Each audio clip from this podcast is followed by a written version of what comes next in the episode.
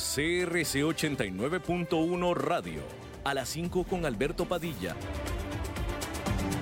Hola, ¿qué tal? Saludos, bienvenidos a esta emisión de A las 5 con su servidor Alberto Padilla. Muchísimas gracias por estarnos acompañando y espero que esté terminando bien su jornada de martes. Les recuerdo que las redes sociales del programa para que interactúe con nosotros a las 5 con Alberto Padilla, tanto en Facebook como en Instagram. En Facebook estamos transmitiendo a través de Facebook Live. Un saludo a la cámara. David, ¿cómo está usted? Qué bueno, me da mucho gusto, David, en los controles. Eh, ahí se queda guardado el programa en la página de Facebook del programa o bien en la página de CRC 89.1. Pues para que lo recomiende para aquel que no lo puede escuchar en la radio, bueno, pues ahí se queda guardadito para que lo pueda escuchar a la hora que quiera. Pero también le digo que y le informo que estamos en podcast, tanto en Spotify como en Apple y ahí también para que nos recomiende y para que lo pueda escuchar en cualquier parte del mundo, a cualquier hora del día, en cualquier aparato móvil. Pero también le recuerdo que esta emisión, que sale en vivo en este momento a las 5 de la tarde, repite a las 10 de la noche todos los días. Bueno, pues los peores temores de principalmente de Donald Trump definitivamente Donald Trump, pero también del estadounidense promedio, se están haciendo realidad. Parece ser que esta economía se está ahora sí desacelerando. Es más, parece ser no, ya se está confirmando. Los números liberados este martes confirmaron los peores temores sobre el estado de la industria manufacturera de Estados Unidos. Luego que hace un mes la encuesta de gerentes de compra de la industria manufacturera de agosto señaló que tanto los nuevos pedidos como la producción y el empleo todos presentaron una contracción, la encuesta liberada este martes a septiembre confirma la tendencia. El indicador de gerentes de compra cayó en septiembre por segundo mes consecutivo a 47,8 que es su nivel más bajo desde junio del 2009 y una lectura peor que la que estaban esperando los economistas. Una lectura por arriba de 50 denota crecimiento en el sector, por debajo de 50 es una contracción en el sector. Lo peor de todo es que la contracción de septiembre fue peor que la de agosto, es decir, más pronunciada. Y la de agosto fue la primera contracción del indicador de la industria manufacturera en tres años, producto del aumento en los precios que las fábricas tienen que pagar, así como una desaceleración de la demanda global. Y claramente no hay señales de mejoría para el futuro, sino todo lo contrario. Y esta nueva dinámica de la economía de Estados Unidos es lo que va a afectar la agenda política y económica también de Donald Trump a partir, yo le digo que de ya. Porque con esta desaceleración de la industria manufacturera, la cual es cuestión de muy poco tiempo que se, que se transmita, que se traspase al consumidor, porque acá estamos hablando de la macroeconomía, estamos hablando de la industria manufacturera pero quien sostiene la gruesa parte de la economía de Estados Unidos es el consumidor, es el consumo. ¿Sí? Eh, cuando usted va al mall en Miami, en Florida, en Houston y compra, ahí está usted siendo parte del sustento, del sostén de la, la, de la gran economía de Estados Unidos. Pero no puede suceder, cuando menos no por mucho tiempo, que la manufactura esté cayendo y sin embargo el consumo se esté manteniendo. Normalmente uno, suba, uno, sigue al otro, aunque puede ser de efecto dilatado. Pero es, es casi completamente seguro que próximamente también, sobre todo, mucho tiene que ver la confianza y la mala señal que estas mismas cifras envían. ¿Sí? Eh, mucho es asunto de confianza. No nada más es que el consumidor sienta en efecto que su bolsillo se está achicando, sino puede ser la simple percepción de que hay problemas en la economía la que puede hacer que el consumidor, la que va a hacer que el consumidor se contraiga, se contenga. Y esto lo sabe perfectamente Donald Trump. Y con estas cifras de la manufactura que estamos teniendo, que se están dando y que sobre todo que se confirma la tendencia de que está cayendo la industria manufacturera de Estados Unidos, le quita armas, le quita dientes, le quita hormonas a Donald Trump en todo lo que él hace, específicamente en su, por ejemplo, guerra contra China, la guerra comercial. Y no solamente eso. Obviamente esto va totalmente en detrimento de las posibilidades de Donald Trump de reelegirse dentro de poco más de un año, noviembre del próximo año. Porque en la medida, y esto lo hemos hablado ya muchas veces, ayer lo estuvimos hablando también, en la medida en la que el consumidor estadounidense sienta que su bolsillo está siendo afectado, en ese momento es culpa absoluta del presidente en turno, en este caso de Donald Trump. Mientras que lo han premiado con el crecimiento económico que él heredó y que ha sabido mantener, la caída que se está presentando en este momento va a ser total y completamente su culpa desde el punto de vista del elector que va a ir a poner su voto en noviembre del próximo año. Y contra eso o para eso es para lo que Donald Trump va a reaccionar a partir de ya en todos los sentidos. Y no nada más Donald Trump, también los republicanos. ¿eh? Ayer estuvimos hablando acá de que una de las aristas que puede tomar, que puede presentarse en este asunto del juicio político contra Donald Trump puede perfectamente ser la percepción o la conciencia de sus propios correligionarios, de los republicanos, de que si la economía se estropea para dentro de un año, como todo parece indicar que se va a estropear y que se está estropeando, eso les va a costar la reelección. Y muy probablemente, esta es una variable muy importante, pero muy probablemente uno de los cálculos que van a estar haciendo los republicanos, tomando en cuenta la desaceleración de la economía que de nuevo se está dando y se va a continuar dando, va a ser cómo nos va a ir mejor o de qué manera nosotros podemos conservar la presidencia de Estados Unidos. ¿Con Donald Trump al mando o sin Donald Trump al mando? Porque si esto se nos empieza a ir al sur, la economía, nosotros los republicanos siempre podemos decir, ¿saben qué? No fue culpa de nosotros, fue culpa de Donald Trump, así es que nosotros ayudamos a que se vaya de aquí y dejamos a Mike Pence, al cabo que con Mike Pence nosotros podemos decir que damos la media vuelta a lo que hizo Donald Trump. No fue culpa de los republicanos, sino de Donald Trump. Espero estarme explicando adecuadamente, pero yo creo firmemente que esa es una variable muy importante que van a estar considerando los republicanos de aquí al próximo año conforme se vaya desarrollando la desaceleración de la economía, porque esa se va a desacelerar, pero es cómo se va desarrollando y ellos van a valorar las oportunidades, las posibilidades de, de, cómo mejor se van a quedar en el poder, porque el republicano lo que quiere es quedarse en el poder, no importa con quién. Si tiene que ser con Mike Pence, entonces será con Mike Pence. Y esa es una de las consideraciones que van a tener. Al respecto, en el caso del potencial juicio político al presidente de Estados Unidos, los congresistas demócratas investigando a Donald Trump sobre la llamada que hiciera al presidente de Ucrania emitieron un citatorio por documentos a su abogado personal, Rudy Giuliani.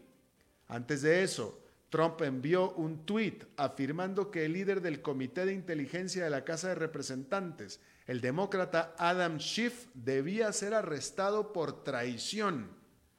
En otro desarrollo, el secretario de Estado de Estados Unidos, Mike Pompeo, quien estuvo en la línea durante dicha llamada telefónica, resistió el llamado a testificar al respecto y afirmó que los demócratas están haciendo bullying. Adicionalmente, el gobierno de Australia confirmó que Donald Trump le pidió ayuda a su primer ministro, Scott Morrison, para tratar de encontrar dónde fue el origen de la investigación del fiscal especial Robert Mueller sobre la interferencia Rusia en las elecciones del 2016. Que se entienda bien esto.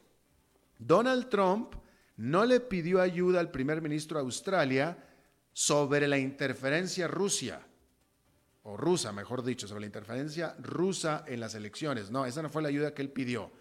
Lo que estaba queriendo saber es de dónde viene la investigación por parte de Robert Mueller. Es decir, él ya daba por sentada la interferencia rusa en las elecciones del 2006 que lo ayudaron a ganar él. Esa ya estaba asentada. Él lo que quería saber es quién y por qué empezaron a investigar al respecto de esto. Dígame si eso está chueco o no.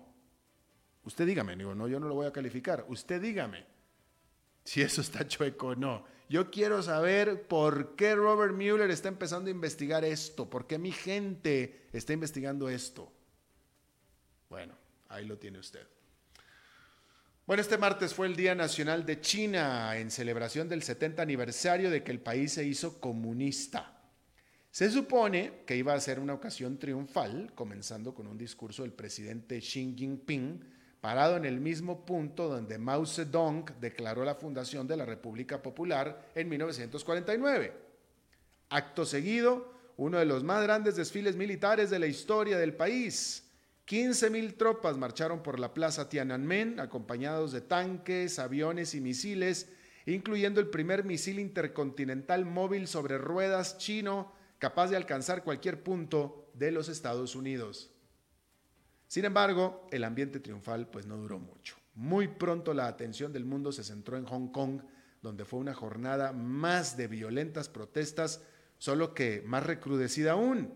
En esta ocasión, y por primera vez desde que iniciaron las protestas hace ya tres meses, un manifestante fue herido de bala a quemarropa en el pecho por un policía y hubo decenas de heridos, algunos en estado crítico de acuerdo a lo que informa un hospital local, así como decenas de arrestados, por supuesto. Se prevé que luego de esta jornada haya incluso una escalada en la violencia por ambas partes, de tal manera que al final no fue definitivamente un buen cumpleaños. Este primero de octubre fue el primer día de trabajo de Cristalina Georgieva como nueva directora gerente del Fondo Monetario Internacional. No se llama Cristina ni se llama Carolina. Se llama Cristalina y se apellida Georgieva. Búlgara ella.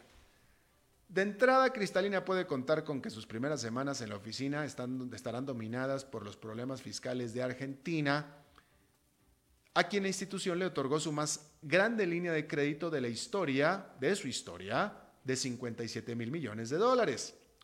Una de sus principales decisiones será si aprueba el desembolso o no del siguiente tramo del rescate antes de las elecciones este mismo mes en las que pudieran quedar en la presidencia el mismo partido y los mismos políticos que le hicieron un default al fondo hace menos de 20 años. Su experiencia como número dos del Banco Mundial la hace tener muy buenas relaciones con los principales accionistas del Fondo Monetario Internacional, como son Estados Unidos y China. Eso definitivamente le servirá a la institución que tiene el riesgo de caer en medio de las guerras comerciales y de divisas que son las que se supone el fondo debe hacer evitar. Asimismo, le deberá de servir a la señora Georgieva su experiencia en economía ambiental. Y es que evaluar el impacto del cambio climático en la estabilidad económica se vendrá siendo cada vez más importante en los próximos años. De tal manera que seguramente Cristalina tendrá un primer término de cinco años de lo más entretenido. También a partir de este 1 de octubre, los consumidores de la tercera economía del mundo, Japón, pagarán más cuando vayan de compras. El primer ministro japonés Shinzo Abe había propuesto, no es cierto, había pospuesto ya dos veces antes el aumento al impuesto al consumo del 8 al 10%. Y con justa razón, varios de sus, antecesores se estrellaron en llamas al tratar de hacer lo mismo. Y el último aumento que se dio del 5 al 8% en el 2014 golpeó muy duro a la economía japonesa. Y los críticos en esta ocasión dicen que el gobierno está jugando con fuego. El crecimiento económico está estancado y las exportaciones están cayendo. La guerra comercial de Estados Unidos con China amenaza con causar una recesión mundial. Los economistas estiman que ah, con este aumento cada familia japonesa pagará de su bolsillo 463 dólares al año más. Un ex asesor económico del presidente Abe declaró que este aumento se da en el peor momento posible. Sin embargo, hay que decir que los japoneses no se lanzaron a las tiendas para aprovechar los últimos días del impuesto del 8%, lo que hace levantar las esperanzas de que quizá esta vez no les importe tanto. El líder de Arabia Saudita, el príncipe Muhammad bin Salman, afirmó que los precios del petróleo podrían subir a cifras inimaginablemente altas si no se le impide a Irán realizar más agresiones. Arabia culpa a Irán del ataque a dos de sus instalaciones petroleras que se dio el mes pasado. Durante una entrevista para la televisión estadounidense, concretamente para el programa 60 Minutos o 60 Minutes, el príncipe de nuevo negó haber ordenado el asesinato del periodista crítico Yamal Khashoggi a manos de gente inmediata a él en el consulado de Arabia en Turquía, en Estambul. Y por supuesto que lo negó, ni modo que lo fuera a aceptar. Aquí es donde yo le digo, el periodista tiene que hacer la pregunta. Si el entrevistado sale con una mentira como esta, de que el príncipe no sabía nada del asesinato, que él no sabía nada, etcétera, pues ¿qué le queda al periodista? ¿Qué le vas a decir? ¿Mentiroso? Todo mundo sabemos que sí lo hizo, pero no lo podemos probar. Así es que uno tiene que hacer la pregunta. Ya si el otro contesta una mentira, no hay nada que podamos hacer. Y si lo insultas y le dices mentiroso, se va a parar y se va a ir. Y no quieres eso, definitivamente. Bueno, en Belfast, Irlanda, el astillero Harland Wolf, conocido por haber construido el Titanic, recibió un rescate de último minuto que lo salvó de la segura desaparición. La empresa se declaró en bancarrota en agosto, luego del colapso de su matriz noruega. Se trata de uno de los nombres más ilustres de la industria productora de navíos, que en sus días de gloria llegó a ocupar hasta 30.000 trabajadores. Ahora, los nuevos propietarios, la británica de energía Infrastrata, la mantendrán operando con solo 79 trabajadores, de 30.000 a 79. No sé por qué me recuerda un poquito a Habdeba, un poquito, no sé por qué me vino a la mente. Bueno, cambiando de tema completamente, fíjese esta nota. Esta nota es, bueno, antes de esta nota, déjeme le, le informo nada más para terminar, para hablar con WeWork para terminar con su propio novelón, WeWork anunció que de plano echa para atrás la muy mala idea de salir a bolsa jamás, nunca más.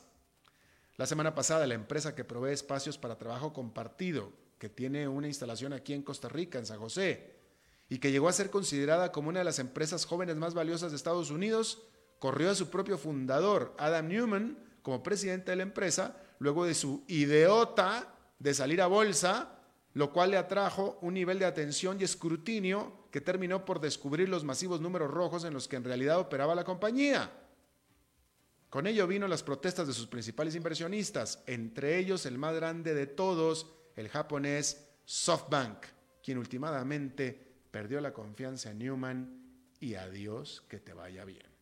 Bueno, ahora sí, fíjese esta nota, me parece a mí fascinante, pero también trágica. El usualmente tranquilo y hasta aburrido mundo de la banca suiza está ahora en medio de un escándalo de telenovelón. El presidente operativo, el número dos del gigante Credit Suisse, renunció a su cargo luego que una investigación interna comprobara las acusaciones de que había ordenado a su departamento de seguridad el vigilar y espiar a un ex ejecutivo del banco, Ikbar Khan de nombre, para determinar si acaso pensaba llevarse a otros empleados del banco a su nuevo trabajo en el competidor banco UBS.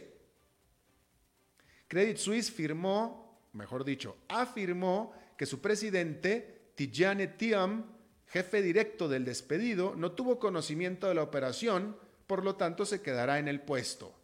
Cosa que muy pocos creen, puesto que ambos han sido su mutua mano derecha en más de 10 años.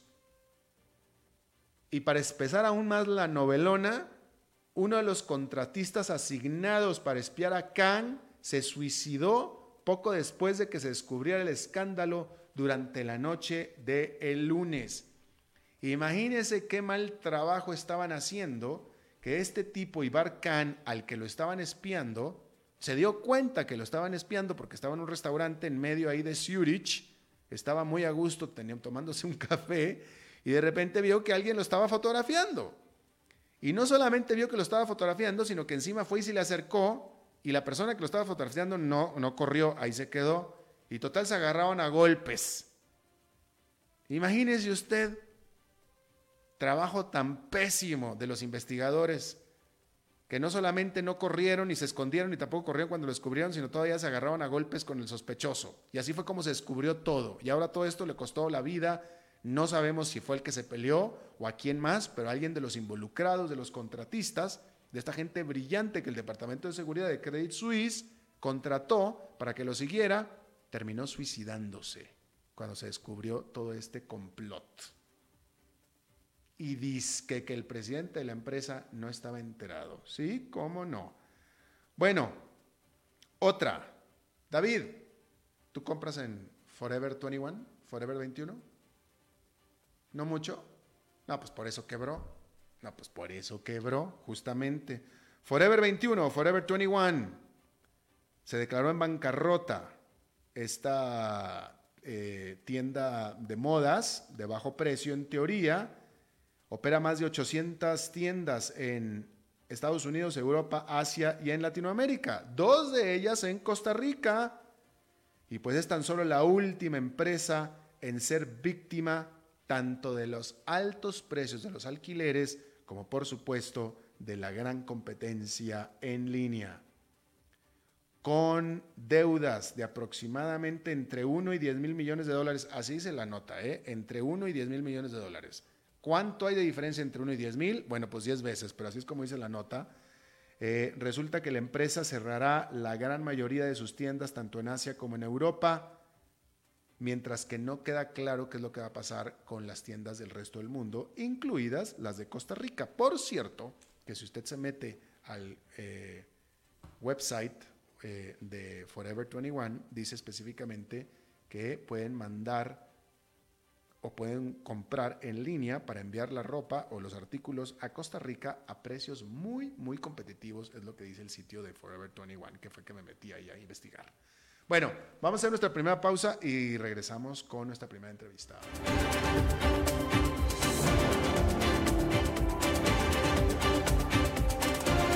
A las 5 con Alberto Padilla, por CRC 89.1 Radio. En Soluciones Creativas somos expertos en gestión de capital humano para que nuestros clientes puedan concentrarse en el desarrollo de su estrategia de negocios. Creamos valor humano. Más de 20 años de experiencia nos respaldan en el manejo de personal de punto de venta para cadenas comerciales, retail, empresas de servicio, courier y telecomunicaciones, entre otras. Ingresa a solucionescreativas.mx y conoce nuestros servicios. O seguimos en Facebook como Soluciones Creativas Costa Rica.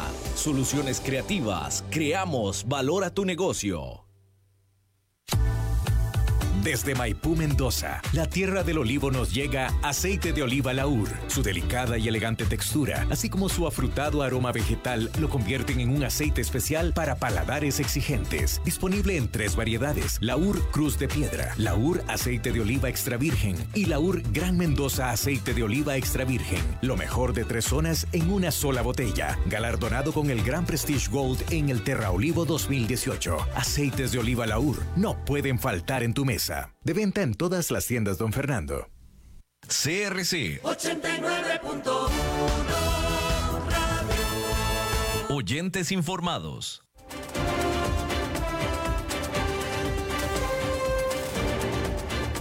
Seguimos escuchando a las 5 con Alberto Padilla. Bueno, nada más para eh, aclarar, darle una actualización de la información que le estábamos dando aquí hace 24 horas acerca de la situación en Perú, donde, bueno, la realidad es que no ha cambiado nada. Eh, lo que informamos ayer aquí, que nos informó nuestro colega desde Lima, y la situación sigue igual. El presidente Vizcarra, eh, amparado en la Constitución, ordenó la disolución del Congreso y el Congreso, aparentemente amparado en la, Constitución también, ordenó la destitución del presidente. Entonces los dos se autodestituyeron y ahí están todavía. 24 horas después la situación sigue igual, obviamente en una crisis constitucional. Aparentemente las dos partes están en su, eh, en su derecho jurídico, en su derecho legal constitucional, aparentemente, y ahí están uno, cada uno se mandó a su casa y ninguno de los dos quiere acatar la orden. Nada más, esa es la actualización realmente que le tengo yo. Bueno, vamos a cambiar completamente de tema. Otro tema que hemos estado hablando aquí en el programa recurrentemente es este otro culebrón, este novelón del Brexit, que, que no, bueno, no se define. Pero sin embargo, bueno, no se define, esa parte ahí queda. Pero el Brexit tiene implicaciones del comercio bilateral entre la Gran Bretaña y Costa Rica. Y curiosamente hay cosas que aquí en Costa Rica se pueden hacer para prevenir una mayor afectación de este comercio bilateral. Vamos a tratar de aclarar todo esto. Y está conmigo Kenneth Vaugh, presidente de la Cámara Británico-Costarricense de eh, Comercio. Y Kenneth, eh, tu apellido nunca me lo he podido decir. ¿Cómo, cómo se dice tu apellido? Es eh, Wo. Yo, yo, siempre pues, lo digo chino, de buena suena manera. como chino, pero de no buena chino. manera jocosa digo, es como ladrido de perro grande. Wow. Entonces, wow. wow. Muchas gracias por de acá de nuevo y saludarte. Con gusto, de nuevo. A ver, cuéntanos, por parte de, ok, el Brexit, el Brexit y, y- y- y lo que suceda en la, la Gran Bretaña, veremos, pero ¿qué es lo que por parte de acá, bueno, antes que eso, ¿cuánto es lo que Costa Rica, cómo es, en qué forma, qué forma tiene lo que Costa Rica comercia con la Gran Bretaña, que es la, bueno, la, segunda, la segunda economía más grande de la, de la Europa, ¿va? Sí, en realidad tenemos, bueno, el Reino Unido que es la quinta economía del mundo. O sea que yo creo que hay- también hay- no hay que perderle de vista de que es un, es un gran socio comercial. Tal vez nosotros no lo hemos aprovechado en, en- en su mayor extensión, en todo lo que podríamos. Pero al momento sigue siendo uno, es, creo que es el, el cuarto o quinto socio comercial de Costa Rica. Eh, A nivel global. a nivel global. Dentro de Europa, Eh, dentro de Europa, o sea, eh, como hemos ido a través de Europa hacia el, Reino Unido, hay algunas estadísticas un poquito eh, difusas, porque mucho producto que iba eh, orientado hacia la, hacia la Unión Europea, en realidad era con destino final del Reino Unido. Eh, sí tenemos un, comercio interesante de, productos tradicionales, que es tal vez el que más preocupa en este momento. Tenemos entrada, exportaciones de banano, piña, eh, yuca, eh, algunos productos médicos, algunos productos técnicos, como cámaras y lentes de, de alta calidad que se producen en Costa Rica, que van hacia el Reino Unido, eh, que nos han permitido tener un, un intercambio comercial importante. Estamos hablando más, más alto de los eh, 400 millones de dólares Al año. al año. Eh, no, este, es, no es una cifra despreciable. no, no, definitivamente. Y yo creo que la encrucijada económica que tiene Costa Rica en este momento de, de la búsqueda del crecimiento y de eh, estabilización de, de empleo, me parece que no podemos descartar a nadie. O sea, tenemos que cuidar esas relaciones comerciales que nos permiten exportar y estos productos en particular, por eso los mencioné, productos tradicionales, que son aquellos que le brindan el empleo a, esa base eh, que hemos llamado nosotros de baja escolaridad, que precisamente en este momento es una de las que más está afectada por eh, el índice de desempleo. Quiero, quiero aclarar nada más una cifra contigo, porque yo aquí en mis, en mis notas tengo que en el 2018 las exportaciones fueron de 200 millones y las importaciones de 126. A mí me parece un poco sí, ba- baja la cifra. Me confirmas que en realidad son de 400 millones, no Sí, de an- 200. andamos ahí. Como le digo, hay una parte eh, que la estadística es un poco difusa. O sea, Mm. eh, yo lo, lo veo siempre en términos de comercio. Si estamos hablando son 300 exportación, eh, 200 exportación, 140, entonces ya estamos hablando de 350. Total, total. Hay otros 100 millones aproximadamente que tal vez eran eh, enviados a través de, de la Unión Europea. O sea, que tenían su puerto eh, de entrada a la comunidad económica en el- la Europa continental y posteriormente eran redireccionados. ¿Qué, es lo que Costa Rica importa de la Gran Bretaña? en realidad, bueno, nosotros tenemos eh, importaciones eh, tal vez muy específicas y tradicionales, en este caso automóviles de transporte, yo creo que el, el- Jaguar, el Land Jaguar, Rover. Land Rover. También tenemos licor, whisky, no sé qué es eso. Muy conocido. No, no sé, ¿me lo puedes deletrear? No, no sé qué es eso. Sí, es, es, es un producto ahí interesante para las fiestas, pero eh, de buena calidad. Me, parece que esos son los productos tradicionales con los que siempre se asocia el Reino Unido, pero también tenemos una serie de productos reactivos para pruebas médicas, eh, algunos productos de, de, alta calidad como lentes también, mm. eh, que son necesarios en el país. ¿Hay, ¿Hay inversión británica directa aquí en Costa Rica? Sí, sí la hay. En realidad sí hay, hay varias empresas eh, de origen eh, británico, inclusive recientemente una de las empresas que se acaba de unir, acaba de hacer una, una inversión comercial o una compra, que fue la compra del grupo Suzuki. Este es el grupo InShape, que es un grupo británico que está invirtiendo fuera de las fronteras del Reino Unido precisamente para eh, tener una mayor distribución de, vehículos y la marca pues, que, que manejan ellos es Suzuki. Entonces han ido creciendo y me parece que también eh, eh, motivados de alguna manera, yo creo que del Brexit, porque a veces hablamos del Brexit como un gran riesgo, un gran problema, y hay oportunidades, me parece. El mismo Brexit obliga al Reino Unido a buscar nuevos socios comerciales, nuevas... Eh, horizontes de inversión y entre ellos pues está, creo que, Costa Rica es uno de los, de los importantes. Eh, recordaba yo y recientemente cuando estábamos eh, viendo algunos datos históricos, que casi que la primera exportación que hace Costa Rica allá en hace un par de siglos, la hace precisamente al Reino Unido, a Inglaterra, que fue las primeras exportaciones de café. Entonces la historia comercial con el Reino Unido es bastante larga claro. y creo que a lo largo del tiempo podemos, hemos tenido nuestros altos y bajos, me parece también mucho por diferencias eh, cambiarias, pero en este momento hay una, una gran oportunidad con el Reino Unido y creo que también nos está tendiendo una mano en varias... Eh, diferentes áreas de desarrollo que vale la pena explorar. Eh, tal vez lo más importante, eh, yo creo, y volviendo a este tema con el que iniciamos, que es el Brexit, para no tal vez desviarnos muchos, es eh, el paso que se da, precisamente el Reino Unido, al, al, no tener tampoco certeza de, de, cómo va a ser este Brexit. lo primero que hace es buscar establecer con sus socios comerciales acuerdos que protejan las condiciones comerciales eh, que ya se tenían con la Comunidad Económica Europea. Entre ellos eh, Costa Rica, que a través del acuerdo del Reino Unido con Centroamérica, entonces lo que pretende es mantener las mismas condiciones, exactamente las mismas. Así que el 31 de octubre si todo es lo mismo, no se vea afectado el, la exportación costarricense que va con destino. O sea, que se queda asegurado como están las cosas. Exactamente. Y, y entonces, ¿por qué hay que cambiar nada? Es, es una cuestión de, de acuerdos comerciales. De, nosotros teníamos una serie de beneficios de entrada a la Unión Europea. Estos beneficios de entrada se suspenden o se eliminan en el caso de un Brexit. Entonces hay que documentarlos y darles el amparo legal. Esto es un acuerdo eh, bilateral entre el Reino Unido y Centroamérica que fue muy importante. Este ya fue firmado, pero tiene que ser ratificado por eh, la Asamblea Legislativa. Ya pasó el primer debate, ya fue a consulta constitucional y está ahí. Falta que la eh, sala constitucional lo devuelva y se pueda dar el segundo debate y con esto darle la confirmación a ese acuerdo que permite proteger lo que yo diría es un 93% del comercio, porque hay, hay cierto comercio que en donde se utilizaba el Reino Unido como puerta de entrada a la Europa continental, que ese sí va a ser todavía, eh, dependerá del resultado del precio.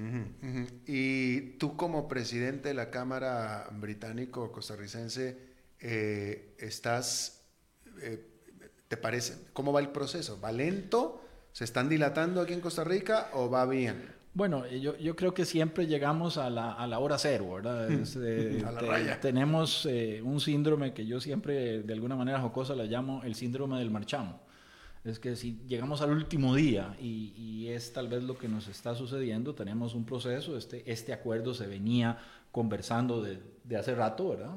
Ahora no se le da esa, ese sentido de urgencia hasta los últimos dos meses y ahí tengo que pues, ser muy claro, una vez que ya se entiende que estamos a, a las puertas de un Brexit, eh, sí hay gente que está trabajando con eh, celeridad, gente que está empujando, en este caso, por ejemplo, la diputada Karina Niño, que ella en la Comisión de Asuntos Internacionales lo metieron y lo empujaron para que eh, se le diera el dictamen lo más rápido posible y que con esto pudiera pasar a primer debate.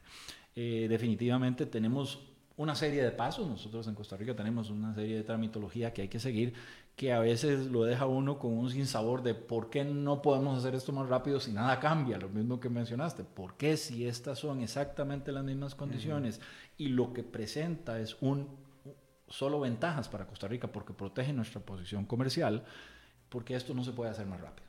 Bueno, tienen que seguir los, los diferentes pasos y obviamente, pues en este momento eh, la Sala Constitucional no solamente tiene ese proyecto para dictaminar, sino que tiene varios. Entonces, eh, me imagino que a cada quien le dará la prioridad que debe ser, pero creo que sí es importante que antes de que estemos el 31 de octubre, tal vez lamentando una una salida dura en la cual eh, nos, nos, daría tal vez una, un, un, sentido de incertidumbre, porque no sabríamos cómo, cómo esto se va a impactar, que por lo menos tengamos aprobado la ratificación de ese, de ese acuerdo. ¿Qué va a pasar si no? ¿Qué va a pasar? Hasta ahora todo parece indicar que el 30 de octubre, es decir, ya el último día de este mes que acaba de empezar hoy, eh, se va a dar...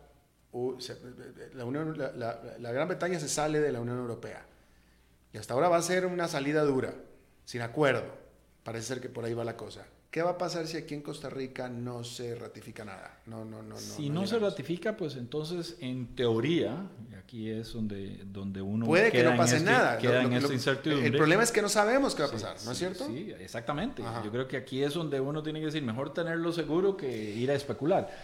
Pero, dime una cosa, pasaría ¿sería tenerlo seguro? O sea, si, si, se, si se llega a ratificar aquí en el, por parte del de la Asamblea Legislativa aquí en Costa Rica y se da el Brexit, de todos modos, ¿eso está inamovible? qué, garantía tenemos de que eso va a quedar inamovible? Si no sabemos qué va a pasar después del no, Si se da el Brexit, y digamos que, es el, que sería la peor de las consecuencias, es en la, en la que no hay una protección para el comercio directo con el Reino Unido.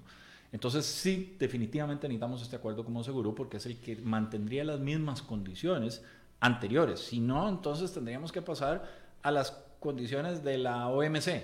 Y en este caso lo que pasaría es que había un recargo de impuestos, un recargo de tarifas que haría el producto costarricense más caro. Entonces, definitivamente nos veríamos impactados en uno de los mercados que es muy importante para nosotros, para productos eh, tradicionales. Eh, de ahí que la necesidad de tener el seguro, porque entonces en la peor de ese, las... ese seguro sí sería un seguro. es decir, un seguro. Es decir, si, si, si Costa Rica hace su parte que le toca, no importa que haya Brexit con acuerdo, sin acuerdo, que Brexit horrible, espantoso, la relación comercial entre Costa Rica y Gran Bretaña se mantiene inamovible. Se protege y se protegen los beneficios y es más, ganamos todavía un, beneficio adicional que es dentro del acuerdo eh, del Reino Unido con, ah, con Centroamérica, se abre un capítulo donde dice que después de manera bilateral ya sea la región o, países independientes, pueden ir a, mejorar condiciones, pueden ir a buscar mejores, eh, una mejora en la relación comercial a través de diferentes, eh, solicitar o beneficios o acordar eh, ayuda técnica en diferentes campos. Y yo creo que esa, esa parte es, digamos, una de las partes mejores de este acuerdo, porque tenemos no solamente protege la base, sino que también nos deja ver a futuro una mejora en una relación con un, una negociación más simple. Cuando nosotros hablábamos antes de querer hacer un cambio en cualquier factor comercial con la eh, comunidad europea, tenemos que negociar con el bloque completo y eso es mucho más complicado. Ya, ahora, aquí en la Asamblea Legislativa el asunto se está dilatando, pregunta, solamente por razones de burocratismo normal regular de la Asamblea o hay alguien o alguienes allá adentro que están teniendo dudas? No, no, en este momento eh, hemos visto un trámite rápido en la Asamblea, lo que sí tenemos es una serie de pasos que toman su tiempo y además de eso que eh, tal vez no se le da esa prioridad tan, tan específica a este acuerdo. ¿Y, ¿Y, qué es lo que sucede? Está en la sala constitucional. La sala constitucional no solamente está viendo ese acuerdo, aunque debería de ser algo muy simple, pero está ahora con otras consultas. Entonces, deberá seguir su, su proceso y posteriormente cuando regrese a la Asamblea, eh, dependiendo de en ese momento qué proyectos se estén discutiendo, cómo lo ingresan a la agenda. Entonces eh, ahí es donde uno dice, bueno, tal vez porque hay otros eh, proyectos de un mayor nivel político, puede ser que este, que es algo sencillo y que requerimos, no tenga tal vez el espacio para que se le dé el trámite más acelerado.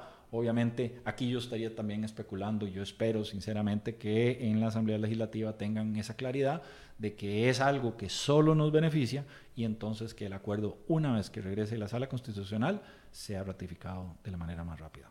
Bueno, pues muchísimas gracias Kenneth Wu, eh, presidente de la Cámara Británico-Costarricense de Comercio, por la visita y bueno, confiemos en que, en que lleguemos. Yo creo que sí, esperemos que sí. Yo creo que sí y, hay que ser positivos y además de eso también yo, yo también veo el otro lado donde digo, vea, en esta eh, situación económica que, que, tenemos que ver para adelante, tenemos que salvaguardar todas nuestras relaciones comerciales y yo creo que eso es una responsabilidad de todos, de la Asamblea, de la Sala Constitucional y de nosotros como Cámara de, de hacer esta, esta comunicación para llamar la atención hacia ese proyecto y que se haga de la manera eh, lo más rápido posible y así darle seguridad a los exportadores, porque en realidad eso es lo que queremos, que los exportadores eh, costarricenses de esos productos tradicionales se sientan confiados de que van a seguir con eh, su trabajo, van a poder seguir vendiendo esos productos en el mercado británico y ojalá, ¿por qué no?, crecer esa relación comercial y hacerla más productiva por para ambos países. Por supuesto. Gracias, Kenneth Bo. Muchísimas gracias. Vamos a hacer una pausa y regresamos con Eli Feinstein.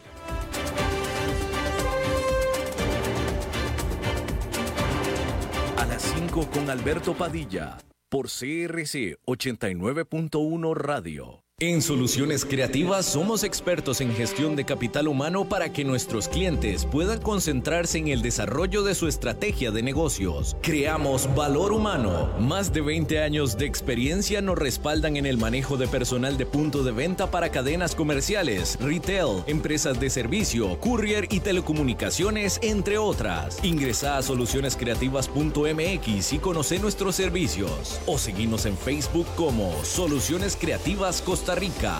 Soluciones creativas. Creamos valor a tu negocio. Desde Maipú, Mendoza, la tierra del olivo nos llega aceite de oliva Laur. Su delicada y elegante textura, así como su afrutado aroma vegetal, lo convierten en un aceite especial para paladares exigentes. Disponible en tres variedades: Laur Cruz de Piedra, Laur Aceite de Oliva Extra Virgen y Laur Gran Mendoza Aceite de Oliva Extra Virgen. Lo mejor de tres zonas en una sola botella. Galardonado con el Gran Prestige Gold en el Terra Olivo 2018. Aceites de oliva Laur no pueden faltar en tu mesa. De venta en todas las tiendas, don Fernando.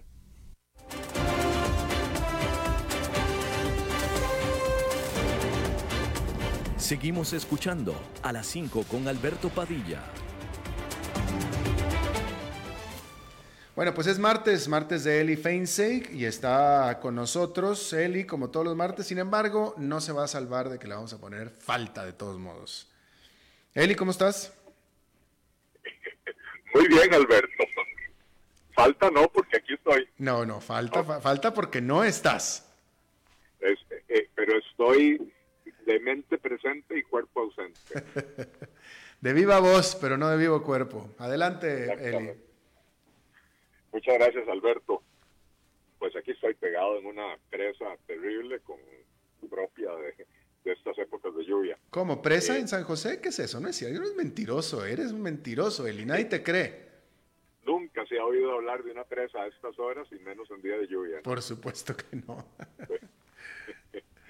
así es, así es, pero no es de eso de lo que quería hablar. En realidad, eh, pues quería hablar de, de unas declaraciones que dio ayer el presidente de la República en su gira a Punta Arenas, eh, que una vez más recalcan y reseñan esa terquedad ideológica que ha eh, caracterizado a este gobierno y al que le antecedió, eh, porque hablan ellos de hacer reforma del Estado, pero cuando tienen las lo más evidente por hacer, lo tienen frente a sus narices, se niegan a hacerlo. Y en este caso en particular, el presidente dijo que no tiene programado cerrar el, el CNP, eh, que mejorarlo, por supuesto que sí, pero que cerrarlo no. Eh, y bueno, esto me recuerda eh, el discurso de Luis Guillermo Solís cuando decía que el eh, que al Banco Crédito Agrícola de Cartago no había que cerrarlo, que había que darle nuevas funciones, que había que mejorarlo, hacerlo más eficiente, para unos meses después, menos de año y medio después, eh, cerrarlo con enormes pérdidas de varios cientos de, o más de 100 mil millones de colones, ¿verdad? Eh, por insistir en mantener eh, abierto lo que ya no tiene sentido que se mantenga abierto. El CNP, el Consejo Nacional de Producción, tiene varias décadas de no rendir frutos para la sociedad costarricense más que para mantener una burocracia. increíblemente, el, CNP es dueño de la Fábrica Nacional de Licores y más allá de la contradicción que es que el Estado se dedique a producir licores para después eh, eh, darles, darle tratamientos a las personas adictas, eh, es increíble que teniendo una marca como Guaro Cacique en un país de, gente fiestera y tomadora, y que encima de todo estén perdiendo plata y estén perdiendo mercado, ¿verdad? Con, teniendo un monopolio en la producción de licores y, y, una marca tan, tan valorada en el país, ¿verdad? Eh, el presidente dice que eh, el sector agrícola está pasando graves problemas, que dentro de todo este ambiente de desaceleración, precisamente es el sector agrícola el que más duro ha sido golpeado y que entonces no podemos cerrar al CNP porque el CNP es una herramienta poderosísima para ayudarle al sector agrícola. Y yo me pregunto, y si el CNP ha existido, entonces, ¿por qué es que el sector agrícola está tan golpeado? Si no sirvió el CNP en los dos o tres años anteriores para prevenir que el sector agrícola resultara tan golpeado de esta, eh, eh, de esta desaceleración, ¿qué nos hace creer que ahora el CNP sí va a servir para sacar al, sector agrícola de, de, donde está? Eh, lo que tenemos son resultados claros y evidentes que se niegan a ver por, por insisto, por ceguera ideológica. Eh, el CNP ha perdido casi 10 mil millones de colones en los últimos dos años.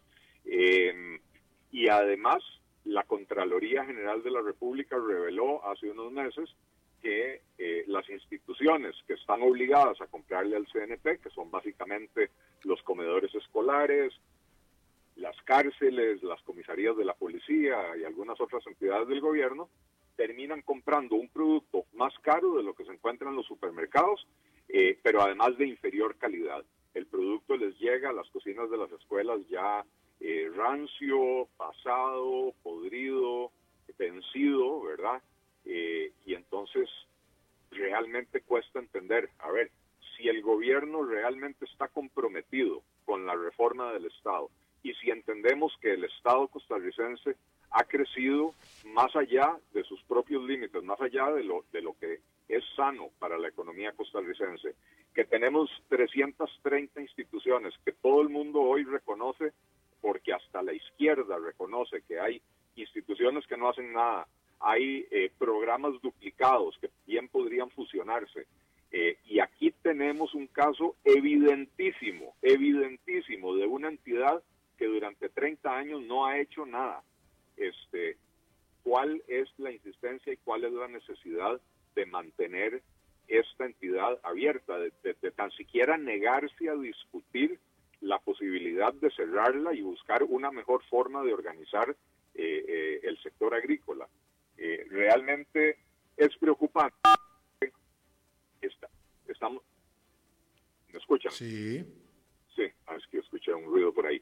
Eh, eh, eh, estamos en una situación en la que los consumidores han perdido confianza, así lo indica el índice de confianza del consumidor que calcula la Escuela de Estadística de la Universidad de Costa Rica.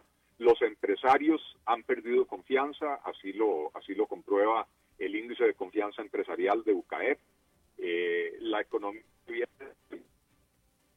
es la desaceleración y una de las formas de recuperar la confianza sería eh, dar señales claras de que el gobierno cree en ordenar las finanzas públicas, de que el gobierno cree en eh, eh, tener un aparato estatal más pequeño, más ágil, más eficiente, que, no, que, no, que no imponga tantos obstáculos a la actividad productiva. E insisto, cuando tienen una oportunidad tan clara y tan evidente, se niegan a hacerlo y se niegan a discutirlo y vamos a repetir lo mismo de hace cuatro años. Cuando dijeron no vamos a cerrar el banco, vamos a, vamos a arreglarlo, vamos a cambiarle la línea de negocio, vamos a hacerlo más eficiente para año y medio después cerrarlo en medio de enormes pérdidas. Lo mismo va a pasar con el CNP. Eh, y en honor a, o invocando al balanceo, a la, a la, justicia, diría yo incluso, este, eh, eh, bueno, tú afirmas que la razón por la cual el presidente se niega a cerrarlo es por asuntos ideológicos, pero yo te pregunto, si lleva 30 años este organismo de no producir nada y al contrario costarle al Estado, ¿por qué o cuál fue la situación con el gobierno de Chinchilla, con el gobierno de Arias, que tampoco lo cerraron? En efecto, Alberto, hubo intentos anteriores de cerrarlo y, siempre a la hora de la hora a nuestros gobernantes les da canillera, les da temblor en las rodillas y, y se echan para atrás.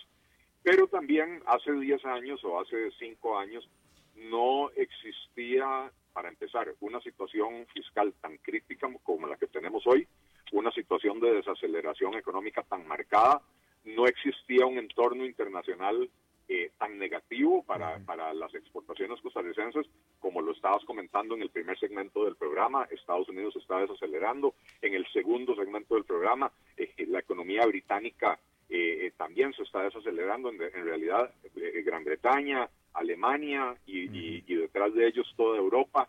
Eh, Japón, la tercera economía más grande del mundo, se está desacelerando. China, la segunda economía más grande del mundo, se está desacelerando.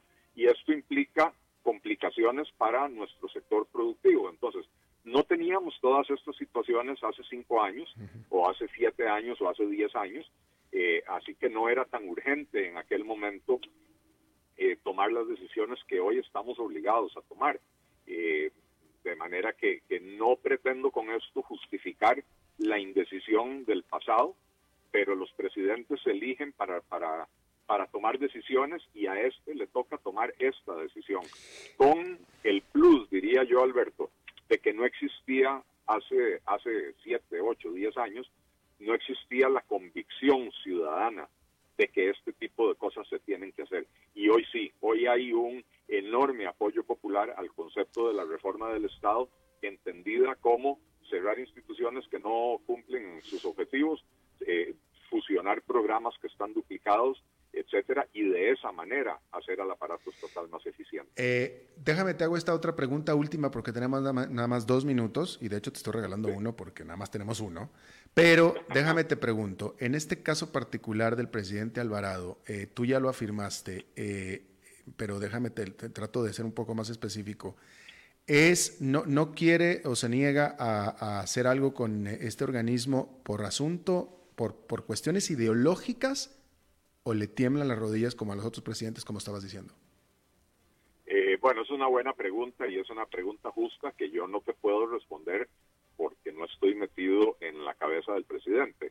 Hay una, hay una tendencia clara dentro del pacto, eh, dentro de la cual está el, el, ministro de Agricultura, ¿verdad? Que es, es una tendencia estatista, proteccionista, que, que, que no cree en la reducción del aparato estatal, que cree eh, que es necesario tener instituciones interviniendo en las actividades del sector privado en vez de dejarlo producir eh, libremente. Eh, y entonces supongo que bajo la influencia de su ministro proteccionista, estatista, sostiene este, este tipo de posiciones. También podría haber un poco de canillera. creo que el presidente se ha enfrentado a varios conflictos sociales, a varios retos eh, importantes eh, y, probablemente ya está cansado de tenerlos, pero bueno, lamentablemente para él, eh, él aspiró a un puesto que, dura cuatro años, apenas lleva un año y, menos de medio, le quedan más de dos años y medio y va a tener que seguir tomando decisiones, ¿no? Este no es el momento de decir, listo, yo ya cumplí. Claro. Eli Feinseig, te agradezco muchísimo, como siempre, tu intervención de todos los martes. Como siempre, Alberto, un placer saludarte a la distancia. Nos vemos aquí el próximo... a toda la audiencia. Eh, claro que sí, nos vemos aquí el próximo martes. Bueno, eso es todo lo que tenemos por esta emisión de A las 5 con su servidor Alberto Padilla. Muchísimas gracias por habernos acompañado. Espero que esté terminando su martes en buena nota, buen tono. Espero que no esté agarrado en la presa como el eh, pobre de Eli. Eh, yo aquí me voy a quedar esperando que pase la presa porque es un lugar muy espantoso para estar, francamente. Pero bueno, eh, nosotros nos estamos reencontrando en 23 horas. Que lo pase muy bien. Este programa fue presentado por Bodegas y Viñedos La Iride, porque siempre tendremos con quién celebrar.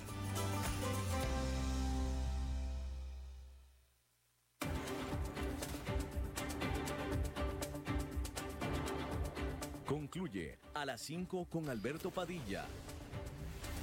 Un programa diseñado con el objetivo de llevarte diariamente un tema de actualidad, acompañado siempre de reconocidos editorialistas, de lunes a viernes a las 5 de la tarde por CRC 89.1 Radio, a las 5 con Alberto Padilla.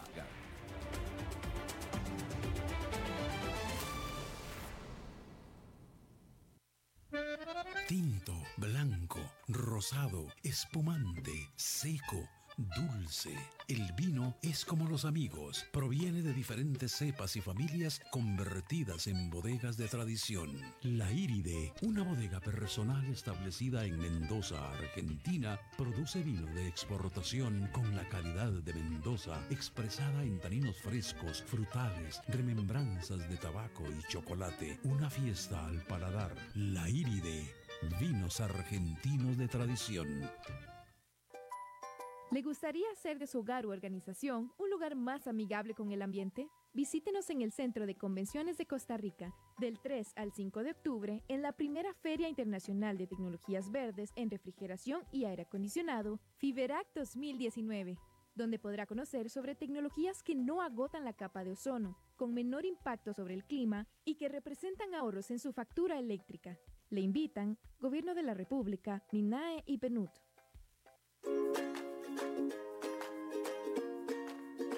Somos Plus TV, lo nuevo en televisión inalámbrica con nuevos canales y la mejor señal que no se afecta con la lluvia. Somos Plus porque somos más. ¿Qué esperas para suscribirte y aprovechar nuestras ofertas especiales? Plus TV, el plus que te mereces. Suscríbete 4700 2222.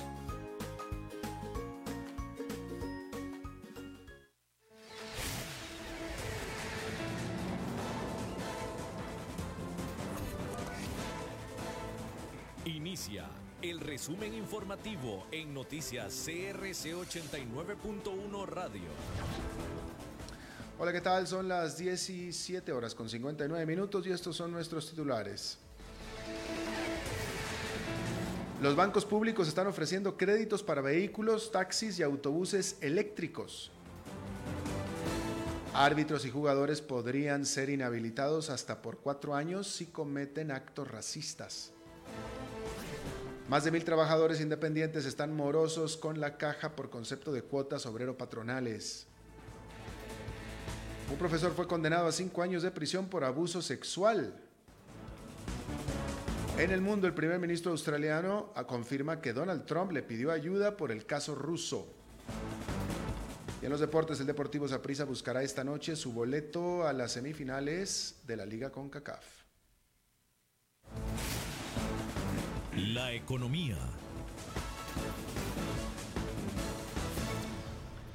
El gobierno y la banca pública anunciaron hoy líneas de crédito especiales para que las personas puedan adquirir un vehículo eléctrico y que los operadores del transporte público tengan mejores condiciones. Se trata de las entidades financieras Banco Nacional, Banco de Costa Rica y Popular, los cuales presentaron diferentes opciones de tasas de interés con líneas específicas para automóviles, taxis y autobuses.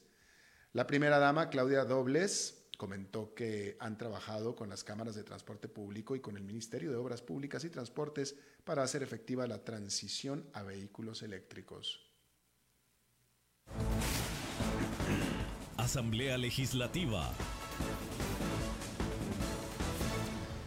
Los árbitros y jugadores que incurran en prácticas racistas podrían ser sancionados con uno hasta cuatro años fuera del deporte. Los diputados de la Comisión de Juventud, Niñez y Adolescencia aprobaron un texto sustitutivo al proyecto de reforma a la ley contra la violencia y el racismo en el deporte.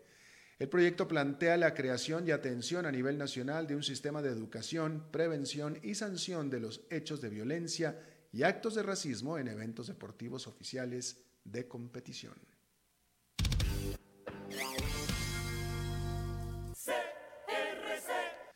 Más de mil patronos y trabajadores independientes están morosos con la Caja del Seguro Social por concepto de cuotas obrero-patronales por 366 millones de colones. Esto representa un 38% de los 2.600 permisos de transporte de estudiantes otorgados por el Consejo de Transporte Público. El 90% de la morosidad tiene menos de 30 días de vencida, es decir, corresponde al último pago. Los 10 mayores morosos representan un 28% del total adeudado, con una suma de 103 millones de colones. Judiciales. El profesor, de nombre David Chinchilla Porras, fue condenado a cinco años de prisión por el delito de abuso sexual en perjuicio de una persona menor de edad. La condena se logró gracias a las pruebas aportadas, entre ellas un video que consta que el delito ocurrió después de un examen de inglés, materia que impartía el acusado cuando éste se acercó a la menor y la tocó de forma inadecuada. Los hechos se dieron en mayo del 2015. En ese momento ella tenía 11 años de edad y cursaba el quinto grado en la escuela Monseñor Luis Leopold en Cañas.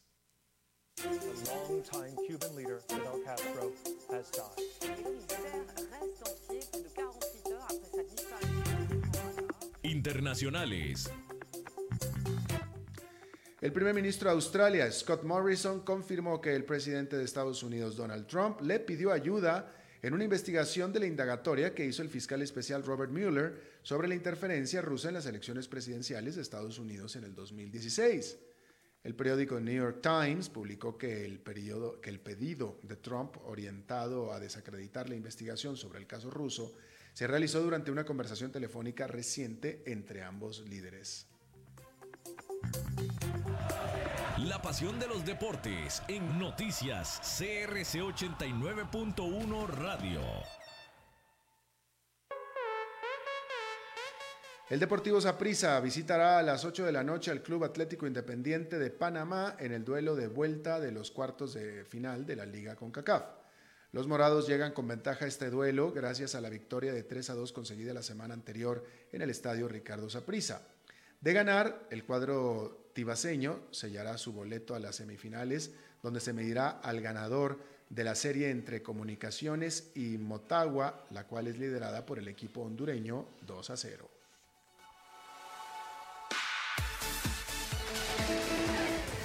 Esto estoy informado a las 18 horas con 4 minutos. Dentro de exactamente 12 horas, las primeras informaciones del nuevo día. Pero no se vaya porque está empezando el programa de La Lupa. Mientras tanto, lo saluda Alberto Padilla. Que tenga buenas noches.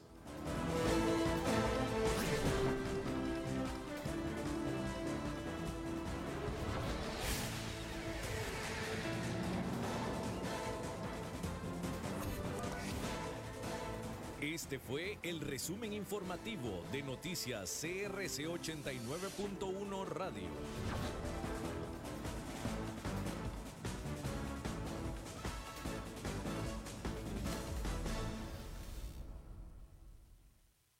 Programa de hoy corresponde a una repetición. Inicia La Lupa, el programa que muestra los hechos en su tamaño real, con los periodistas Carlos Villalobos y Gilda González. Escúchalos de lunes a viernes de 11 de la mañana a 12 mediodía por CRC 89.1 Radio. Muy buenos días, gracias por acompañarnos. Está usted con nosotros en La Lupa, La Lupa que corremos todos los días a las 11 de la mañana en nuestra edición de estreno y a las 6